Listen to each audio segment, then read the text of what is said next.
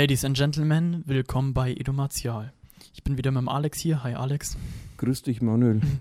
Und unser heutiges Thema ist ähm, zum Teil Ernährung, zum größten Teil aber Bewegung.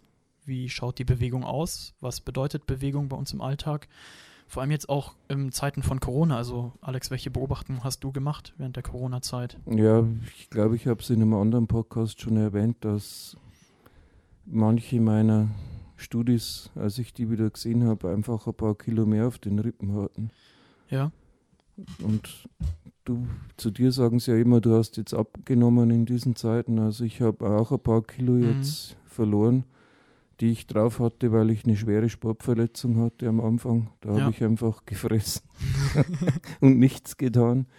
Ja, Das war dann auch mal ganz gut für die Regeneration, aber da sind halt bei mir gleich mal 5 Kilo drum. ja.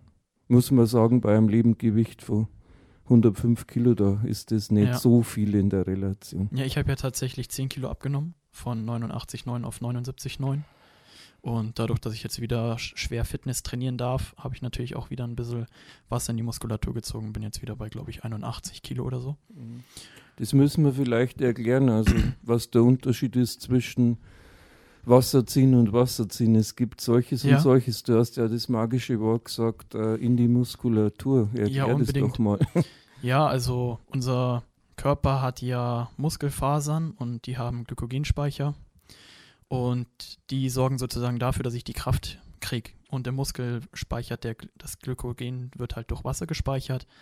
Und wenn man dann wieder anfängt, schwer zu trainieren und schwer zu heben, dann zieht der Körper wieder das Wasser in die Muskulatur, um länger funktionieren zu können. Ja, und das intramuskuläre Wasser, das brauchst du auch. Also dieser hydrostatische Druck, Genau, der dadurch erzeugt wird, der gibt auch Kraft. genau. Also ohne muskuläres Wasser, auch muskuläres Fett, das wissen die wenigsten. Mhm. Das intramuskuläres Fett, da wird man nicht fett drauf, sondern das ist wirklich wichtig. Das ist ja auch der Grund, warum wir so viel trinken sollten, Ja, damit das trinkst, Ganze funktioniert. du trinkst gerade, ich auch. Und ja. Ja. das ist, das vergessen die wenigsten, die meisten vergessen, wenn die Frage gestellt wird, ja, was ist denn das wichtigste Nahrungsmittel? Ich sage auch immer das Wasser und vor allem eins noch, vergiss nicht zu atmen. Ne? Ja, der Sauerstoff, unbedingt. Ist, eigentlich, ich zähle den schon fast zu den Lebensmitteln. Ja, also ich merke es jetzt, jetzt, wo ich wieder im Fitnessstudio war, während Corona durfte ich ja nicht hin. Ähm, da habe ich dann das Ganze ausgeglichen durch Inlineskaten, Fahrradfahren, Spazieren gehen, Joggen, Sprinten und Eigengewichtskörperübung. Und jetzt, wo ich im Fitnessstudio wieder drin bin und dieses schwere Heben habe, dann hast du ja diesen Moment, wo dann danach dir der Sauerstoff erstmal fehlt, weil er verpulvert wurde und du dann zum Beispiel bei einem schweren Beintraining das Gehen anfängst. Das ist ja dann der Moment, wo du dann die Pause machst, damit du eigentlich den Sauerstoff nochmal reinkriegst in den Körper. Ja, das ist ein ständiges Changieren zwischen der anaeroben und der aeroben. Ja. Magst du das einmal erklären? Ja, es gibt Aerobics kommt ja von aerob, also Aero, Luft, Ja. wenn man das so erklärt. Und das ist eigentlich der grundsätzliche Unterschied zwischen Kraft- und Ausdauerleistungen, dass man im Kraftbereich, also da ist die, die Schallmauer ist da bei 400 Meter Hürden, wenn man die läuft, die Mhm. kann man praktisch auf einen Abendzug laufen. Ja. Und das ist dann auch das, wenn man mal Athleten hat kotzen sehen, das ist meistens an der Grenze. Drum der Usain Bolt hat mal gesagt, als man ihn gefragt hat, warum er 400 Meter nicht läuft, ne, weil Ja. er hätte er noch ein paar Goldmedaillen mehr absahnen können, hat er gesagt, da bin ich zu faul dafür. weil die 400 Meter Grenze ist die, wo praktisch der anaerobe Stoffwechsel, also Mhm. den man über ATP-Synthese und sowas, also wer die Wissenschaft dazu braucht, also das will ich euch ein bisschen sparen, aber Ja. da hört es halt dann auf mit dem anaeroben Stoffwechsel und dann geht der aerobe Stoffwechsel los und wenn man da Full Power rennt und Ja. die Luft quasi anhält auf 400 Meter Hürden, das ist dann, da geht da so richtig dann die Puste aus, Ja. Im wahrsten Sinne des Wortes, weil du das Atmen richtig anfangen musst Mhm. und die Sauerstoff, da musst du dann auf Sauerstoff umstellen und kannst einfach nicht mehr auf einer, Ja. auf einer Ebene des anaeroben Stoffwechsels Maximalkraftleistungen oder Kraftleistungen bringen. Mhm. Also Kraft hört da auf, flapsig gesagt, und Ausdauer fängt da an, genau an der Grenze. Alex, jetzt mal die Frage so an dich. Du bist ja doch ein Tick älter als ich. Warum hast du damals, also in deiner Biografie haben wir es kurz angesprochen, warum hast du mit Kraftsport angefangen? Ja, primär aus wegen dem, wer sich daran erinnert, also wer ist Alex? Mhm. Also nicht die toten Hosen. das habe ich ja damals reingeschrieben. Ja. Sondern ich. Ähm, ja, ich hatte einen Bandscheibenvorfall im 24, 25 Mhm. und habe mich da mit Hilfe vom Gruer Fritz, dem Bodybuilding-Trainer, damaligen Seniorenweltmeister, einfach wieder hin trainiert. Ich Ja. habe damals gesagt, ich habe viel Kniebeugen gemacht, das ist natürlich nur ein Teil Ja, der klar. Wahrheit, da war noch mehr dabei. Wenn du jetzt den Leuten empfehlen würdest, warum sie mit Sport anfangen sollten, was wäre so der, der Hauptgrund? Jetzt von meiner Perspektive. Also ich habe den Paradigmenwechsel erlebt, als man 86, ich weiß jetzt auswendig nicht mehr, wie der Wissenschaftler heißt, aber ihr könnt das mal ruhig recherchieren. Bis dahin gab es das Dogma in der Sportwissenschaft, dass man Muskeln, wenn man über 70 ist, gar nicht mehr aufbauen kann. Okay. Und dann gab es einen jungen Arzt, der hat gesagt, das glaube ich jetzt nicht, also so Paul Feierabend-mäßig, Mhm. einfach Wissenschaftstheorie, das sind, also Michael von Brück hat immer gesagt, die Lehrbücher sind im Prinzip die Irrtumsgeschichte der Wissenschaft und das ist natürlich in der Sportwissenschaft genauso. Feierabend hat das ja immer betont, wenn man hier so in unsere theoretischen Sachen reingeht und der hat einfach gesagt, ich lasse mal alte Leute Kraftsport machen. Mhm. Schauen wir mal. Und der hat das auch wissenschaftlich gemacht, also dass man das verifizieren konnte. Hat Vergleichskontrollgruppen gemacht und er hat dann gesehen, wenn er die sechs Wochen, sechs, acht Wochen trainieren lässt, systematisch, dann haben die zwischen 10 und 30 Prozent Muskelaufbau gehabt. Mhm. Das ist bei den alten Leuten natürlich, die sind ja nicht so beieinander wie ich, so Ja. 105 Kilo, unglaublich viel Muskeln, sondern das waren halt so ziemlich degenerierte, muss ich jetzt mal sagen, Ja. Körper schon, die dann, jetzt haben wir musikalische Untermalung, muss man sagen. Ja, wenn man es also hört. wenn man es durchhört, weil wir hier in Allach ja äh, im, im, in dem Kulturzentrum sind, wo auch Proberäume sind. Also wer jetzt ein bisschen Rockmusik im Hintergrund hört, genießt es als Untermalung. Ja. Ähm, wo war ich stehen geblieben? Okay, bei, bei dem Muskelaufbau. Also Mhm. die haben natürlich, äh, wenn ich jetzt mal von einem Körperfettanteil von 25 bis 30 Prozent bei so alten Leuten ausgehe und ein Körpergewicht von 70 Kilo auf 1,80 Meter, dann ist das relativ wenig Muskelmasse und da sind 30 Prozent natürlich was anderes, als wenn ich 30 Prozent drauf baue, weil dann Mhm. bin ich ungefähr im Wettkampf Schwergewichts-Bodybuilder Ja. äh, Status. Also das ist natürlich ganz was anderes. Und der hat dann auch festgestellt, viele dieser Leute konnten die, die Gehhilfen wegwerfen, also fast schon Ja. biblisch lahme Gehen, blinde sehen.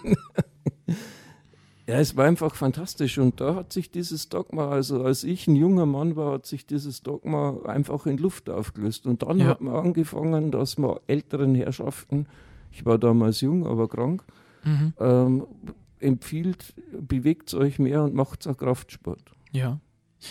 Empfiehlst du das jetzt nur den Älteren? Schwarzenegger hat mal gesagt, du bist nicht zu alt zum Trainieren, sondern zu alt, um nicht zu trainieren. Man muss dazu sagen, also in deinem Alter mit 21, das ist das absolute Highlight. Ja, ich genieße es auch derzeit. Manchmal ja, gehe ich da ist man am stärksten, man hat die meiste Testosteronausschüttung, gerade als Mann. Mhm. Also das ist das, was viele künstlich machen, um Muskeln zu erzeugen, gibt dir der Körper da gratis. Mhm. Du bist am absoluten Leistungsmaximum deines Lebens. Dann geht es nämlich schon bergab mit 30, wenn man schaut. Mhm. Das ist dann auch, wo die ersten Fußballer aufhören. Ja. Also es sind bloß noch neun Jahre, Manuel. ähm, da geht's, es geht dann stetig bergab und mit 30 ist man schon so weit, dass wenn man nichts tut, Ja. der Körper eine ganz fatale Tendenz hat, nämlich jedes Jahr so ein Pfund bis ein Kilo Muskelmasse abzubauen Mhm. und dafür ein Pfund oder Kilo Fett aufzubauen. Also die Leute, die sagen, ja, ich stelle mich auf die Waage und habe immer meine 70 Kilo, nein, Leute, vergesst es. Ja. Ihr werdet immer fetter und immer weniger muskulös, darum werdet ihr auch schwächer. Und das ist das Problem Mhm. des Körpers ab 30.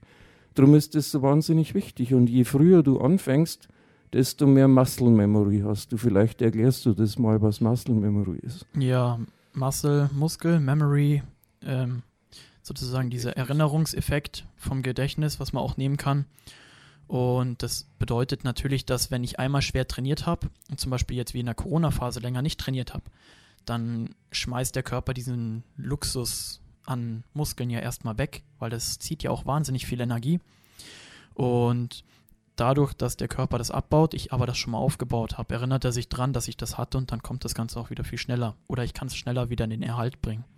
Das ist eigentlich der Sinn vom Muscle Memory Effekt. Ja, und die Frage jetzt an dich, wenn du mir die rhetorische Frage stellst, was bringt denn dich als so junger Mann ja. äh, dazu, einfach äh, neben deiner Schwertkunst, die du ja primär machst, also mhm. dass du so viel anderen Sport noch treibst? Also ja. was motiviert dich? Also meine Motivation damals war ganz interessant. Ich war ja früher übergewichtig, das wissen ja viele nicht oder glauben es mir nicht. Ich habe damals mit Ich habe die Fotos gesehen. Ja. die habe ich aber gelöscht, die kann ich euch und werde ich euch nicht hochladen. ähm, ich habe damals mit 16 80 Kilo gewogen, quasi das, was ich jetzt auch wiege. In der Länge bin ich noch mal einen halben Kopf oder so gewachsen, aber ich war relativ pummelig. Und dann habe ich angefangen, Co-Trainer zu werden im Kampfsport und habe mir gedacht, okay, Lehrer sein, Co-Trainer sein heißt Vorbild sein. Und ich wollte auch die ganze Zeit selber abnehmen. Damals gab es aber, ein, wir waren dann auch bei Ernährungsberaterinnen und so weiter. Meine Mutter hat mich da ganz oft hingeschleppt und hat gesagt, ja, du musst jetzt abnehmen. Bur, friss nicht so viel Zucker. Ja, Nutella-Brote. und dann war es so, habe ich durch diesen äußeren Druck aber tatsächlich das Ganze bin ich nicht eingegangen weil Druck von außen heißt immer Gegendruck von dem. Ja, gerade bei dir. Ja, heißt immer Gegendruck und dann hat es meine Mutter aufgegeben. Ja, und einen, eineinhalb Jahre, zwei Jahre später habe ich plötzlich von alleine angefangen. Das ist dann natürlich, das war dann auch so die Zeit in der Pubertät, wo man dann gefallen ja, möchte. Have chicks. ja, Hühner haben wir auch im Garten. Ähm, ja, und dann habe ich einfach damals, ich weiß es noch, äh, mit einem Hit-Training angefangen daheim. Erklär mal, was Hit ist. Ja, es gibt zwei Varianten. Einmal mit einem i geschrieben und zweimal mit äh, und dann das zweite mit zwei i geschrieben. High-Intensiv-Intervalltraining oder High-Intensiv-Training, wobei ich das High-Intensiv-Intervalltraining gemacht habe. Das bedeutet, ich streng mich auf kurze Zeit sehr stark an und habe dann wieder eine kurze Pause und dann ist, geht das in Intervallen immer so weiter. Mhm. Und dann habe ich Liegestützen gemacht, Klimmzüge, ähm, Jumping Jacks, also Hampelmänner etc. Und habe dann die Fett Also ohne Gewichte damals. Ohne Gewichte, genau. Und habe dann sozusagen die Fettverbrennung einfach dadurch wahnsinnig hochgeschraubt. Ja, das sagt man dem High-Intensity-Training genau. im Generellen so nach, dass das nicht nur Kraft aufbaut, sondern vor allem auch die, die Fettverbrennung ankurbelt. Ja, und der Fehler damals war aber, dass ich mich mit der Ernährung gerade erst auseinandergesetzt habe und jetzt muss ich mal YouTube in den Arsch treten. Da gibt es so viele Leute, die dir irgendwas einreden wollen, was gut funktioniert. Also was ich alles gemacht habe. Ich habe wenig gegessen. Ich habe zum Teil mir selber Saftkuren gemacht. Habe ich natürlich kein Protein zu mir geführt etc. Also habe ich alles Mögliche abgenommen. Fett und Muskulatur. Vor allem Muskulatur. ja. Und dann kam ich ja damals im SPS zu dir. Also vielleicht hast du mich noch vom Augen. Da war ich ja, ich trage derzeit in der Schule immer so gerne meine Lauch-T-Shirts weil ich ja so dünn war. Da hatte ich dann, das niedrigste, was ich hatte, waren 59 Kilo. Und ja, hatte wenig Kraft, aber viel Ausdauer. Hab dann auch mit dem Joggen viel angefangen. Und die Intention war natürlich immer, Vorbild sein für die Schüler, auch im Kampfsport. Und Vorbild für mich zu sein und das dann anzupacken. Und dann habe ich mich im Fitnessstudio angemeldet. Und da grüße ich jetzt mal Antonio. weil ab dem. Kommilitone. Genau ab dem Moment. Ich grüße ihn auch, ich kenne ihn ja auch ja, gut. Ab dem Moment sind wir regelmäßig ins Fitnessstudio gegangen. Er ist leider jemand, der dann auch mal ein Jahr nicht geht. So von Weihnachten bis Weihnachten. und ich habe das halt regelmäßig dann für mich durchgezogen, weil ich festgestellt habe, okay, ich habe mehr Leistung im Kampfsport, ich habe mehr Leistung im Alltag. Ich bin im Kindergarten der gewesen, der egal welches Wetter war, mit den drei Stunden im Kreis Fangen gespielt hat, im ganzen Garten und die anderen haben halt gesagt, okay, das kann ich jetzt nicht. Und gleichzeitig der Bus geheißen hat, Manuel, da oben auf dem Regal, da ist sowas Schweres, könntest du das runterholen. Richtig, ne? ja. Und das ist das, was du mir gesagt hast, ja, in welchem Alter, ja, in jedem Alter und vor allem, wenn man Ü30 ist, vor allem, wenn man Ü50 ist, das größte Problem ist, aus einer sportwissenschaftlichen Perspektive, dass die Leute, also es wird immer so viel Ausdauertraining empfohlen, Ja. das haben die meisten sowieso, das hast du ja auch erfahren. Mhm. Die Kraft ist das Problem. Richtig. Im Alltag ist es wirklich so, dass ältere Herrschaften, die 70, 80 oder Ü80 sind, Ja, oft gerade auch aus verletzungstechnischen Geschichten raus so wenig Kraft in den Armen Mhm. und Schultern haben, dass die kaum noch ein 5 Kilo Ja. schweres Teil vom Regal Wobei, runterheben Alex, können. ich sag immer, man muss sich mit dem Sport den Arsch retten, weil der Arsch ist die Lebensversicherung ja, für die hintere Kette. Also erklär, den erklär das mal. Also meine Lieblingsübung ist ja Kreuzheben, tatsächlich. Meine zurzeit auch. Ja. Also ich bin, Trotz Bandscheibenvorfall damals. ja, ich bin jetzt bei 160 Kilo mit einem Gewicht von 81 Kilo, ohne Zughilfen, Wie dreimal. oft, wie oft? Dreimal. Dreimal. Mit Zughilfen kriege ich dann auch die 8 voll, aber ansonsten macht die Griffkraft dicht. Also um, um meine Trainingsleistung jetzt, und man muss sagen, beide ohne Stoff. Also das Ja. muss man dazu sagen. Für Also Leute, die sich nackig. nicht auskennen, Stoff ist einfach, äh, sind ergotrope Substanzen auf Amphetaminbasis oder, oder denn dann Testosteron oder Testosteronersatz, also auf hormoneller Basis. Oder dann ganz hart Wachstumshormone und Insulin Genau. für die ganz harten Doper. Äh, das machen wir beide nicht. weil uns die Gesundheit vorne ansteht und Richtig. nicht der Trainingseffekt. Das ist das, ist das Primäre. Also. Also Das wollen wir mal dazu würde, sagen. Dann würde ich es mir vielleicht überlegen, aber es macht nicht gesund, deswegen lasse ich es. Ja, im, im, im High-End-Leistungssportbereich, da Richtig. kann man drüber nachdenken. Ja, aber da geht es auch um Geld und nicht um die Gesundheit. Richtig. Und uns geht ja die Gesundheit vor. Einer meiner Trainer, der Andi Zutter, ich grüße ihn, wenn er hier zuhört, der ist Arzt und äh, bei der BSA-Akademie habe ich ja mal eine Ausbildung gemacht, auch Ausbilder hat immer gesagt, Leistungssport ist ungesund. Ja. Also er hat das so ganz dezidiert betont und das ist so. Wenn du Hochleistungssport machst, das ist Ja. nie gesund. Ist beim Kampfsport ja genauso. Also du ruinierst dich, Gelenke, Ja, Sehnen. Richtig. Also wenn ich die ganze Zeit Bänder und Sehnen mit Absicht überdehne, damit ich den anderen dann fixieren kann und ich mache das auch bei mir, dann kann man da nicht von Gesundheit reden. Klar, ich bin mobiler als andere Leute, weil ich die ganze Zeit gestreckt und gehebelt werde von meinem Vater. Aber gesund ist das jetzt nicht. Aber zurück zum Kraftsport. Also deswegen den Arsch retten. Richtig, da haben wir aufgehört. Ja, genau. Oft werde ich auch bei mir in der Schule ja gefragt, warum ich so einen Frauenarsch habe. Also so einen schönen vollen Arsch. Und das ist, weil ich mir den Arsch retten möchte. Also der Rücken. Gerade dadurch, dass ich viel sitze als Das ist eigentlich ein Jägerarsch, evolutionsgeschichtlich. Ja, genau. Dadurch, dass ich ja viel in der Einrichtung auch sitzen muss, wobei ich mich gerne viel bewege mit den Kindern, also ich hasse das Sitzen, ist es so, dass wir den Hüftbeuger vorne verkürzen. Für die, die das nicht wissen, jetzt einfach mal googeln. Ich erkläre jetzt nicht, was ein Hüftbeuger ist. nee, so ins Detail gehen wir Genau. hier jetzt nicht. Und wie ihr wisst, ist es so, dass wenn wir viel sitzen, dass wir natürlich einseitig sitzen. Und der Arsch ist dafür da, dass die Hüfte wieder nach vorne gebracht wird.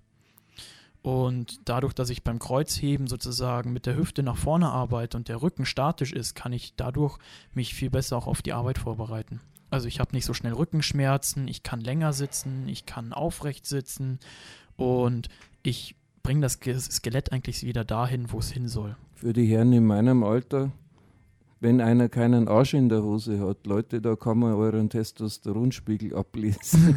also es ist auch, das Verrückte ist das, dass durch, durch diese großen zusammengesetzten Übungen wie Kreuzheben und Kniebeuge, Ja, die hast- Grundübungen halt. Ja, die Grundübungen, die sogenannten, wo der ganze Körper beteiligt ist und vor allem auch die Oberschenkel und, und Gluteus, Ja, nennt also- man das im Fachjargon der Arsch. Mhm.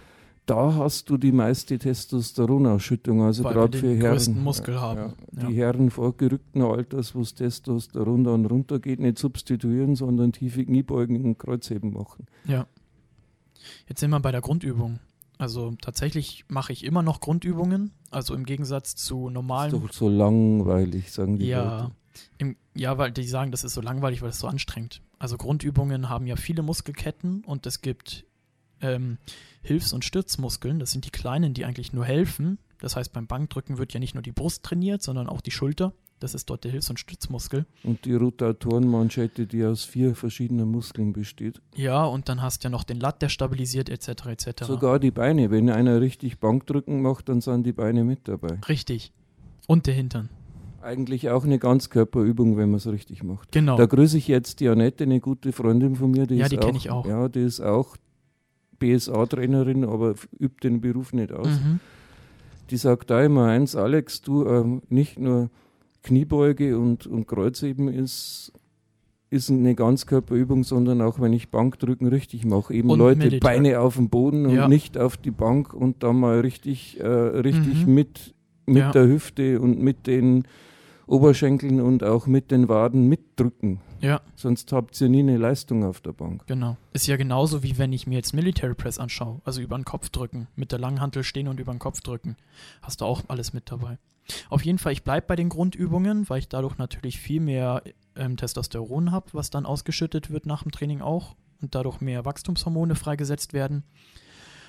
Und es geht mir auch darum, dass ich den Körper komplett stabilisieren kann. Dadurch, dass ich im Kampfsport bin, möchte ich ja nicht die Muskeln groß pumpen, sondern im Gegensatz dazu, wenn man mich anschaut, dann denkt man wahrscheinlich nicht, dass ich schwer beuge und hebe, sondern was mir wichtig ist, ist die Kraft. Das heißt, Also Bruce Lee im Endeffekt. ja, wobei der hat ja damals das Krafttraining verpasst, habe ich in seiner Biografie gelesen. Der hat ja ganz am Ende dann, kurz bevor er gestorben ist oder gestorben wurde, da gibt es ja Theorien, ähm, der hat ja damals dann eigentlich viel Calisthenics gemacht, also Eigengewichtsübungen. Aber er hat auch eine, eine Trainingsmaschine gehabt, das darf man nie vergessen. Also er hat Richtig. auch Bodybuilding gemacht. Aber er hat noch nicht richtig damit angefangen. Also er hätte es gern gemacht, aber dann kam ja diese ganzen Körperverletzungen, die er hatte. Also hat er sich ja oft schwer verletzt. Er hat ja auch mal lange nicht laufen können und hat sich dann wieder selber repariert und regeneriert. Aber ich glaube, aus heutiger Sicht würde er noch viel mehr an Maschinen arbeiten. Wir haben vor allem im freien Gewicht. Richtig, Also er hat da ja. unglaublich viel Kraft.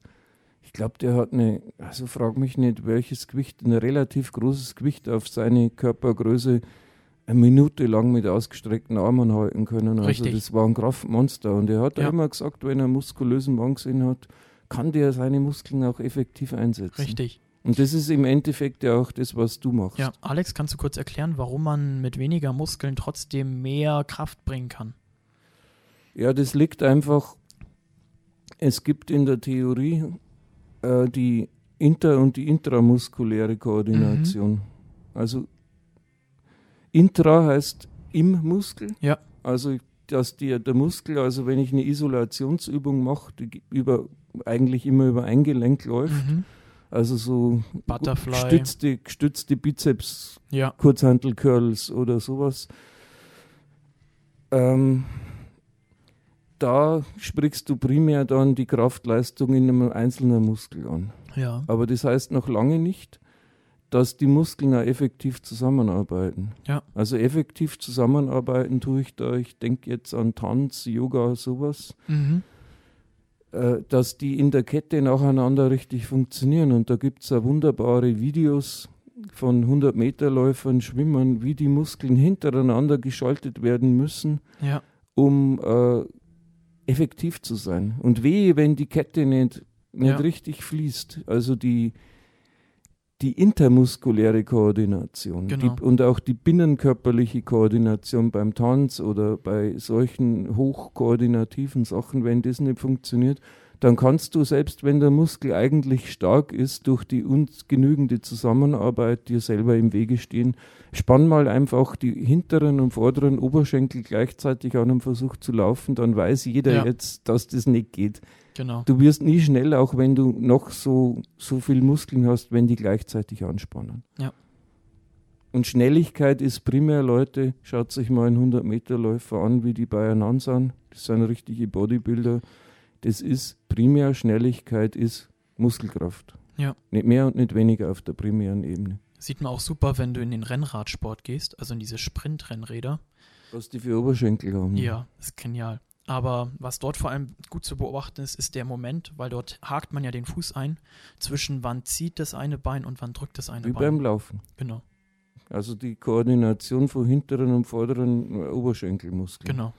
Und wie wenn die Koordination, man sieht richtig, wenn jemand am Verlieren ist, dann derhythmisiert sich dieser, dieser Wechsel zwischen, zwischen den Muskeln. Ja. Es ist der entscheidende Faktor. Also du kannst Muskelpakete haben, die riesig sind. Wenn die Koordination zwischen den Muskeln nicht funktioniert, dann ist es Essig. Mhm. Dann bist du auch nicht stark in dem Sinne, weil du nichts zerreißt. Okay, jetzt haben wir drüber gesprochen, warum wir Sport machen und welchen Nutzen das jetzt hat, haben wir auch schon angesprochen. Jetzt würde ich sagen, Vor allem im Alltag. Genau. Jetzt würde ich sagen, machen wir hier den ersten Break. Und im zweiten Teil könnten wir darüber reden, welche Vorteile das hat für Mütter, Väter, für Kinderpfleger, Erzieher im Arbeitsalltag. Ja, ich kann euch noch, weil der Manuel hat seine Kreuzhebeleistung gesagt, ich kann Ja. meine noch hinzufügen. Ja, bitte, als Vergleich. Also ich wiege 105 Kilo. Maximalkraft habe ich da lange nicht gemacht. Ich mache immer in einem Zwischenbereich, so zwischen 8 und 12. Und ich Mhm. schaffe, wenn ich gut drauf bin, mit 140 Kilo das Kreuzheben zwölfmal sauber, auch ohne Ja. Griffhilfen, nur gezogen mit den Händen. Ja. Also das ist für mein Alter eine ziemlich monströse Leistung, 140 zwölfmal. Genau. Also das wollte ich noch dazu sagen, wenn jemand das wissen will, wie stark ich bin, da kann er sich ungefähr ausrechnen. Okay, gut. Dann, Dann, machen wir hier einen Break, oder? genau. Und dann hören wir uns das nächste Mal wieder, wenn es heißt, Ladies and Gentlemen, willkommen bei Edu Martial.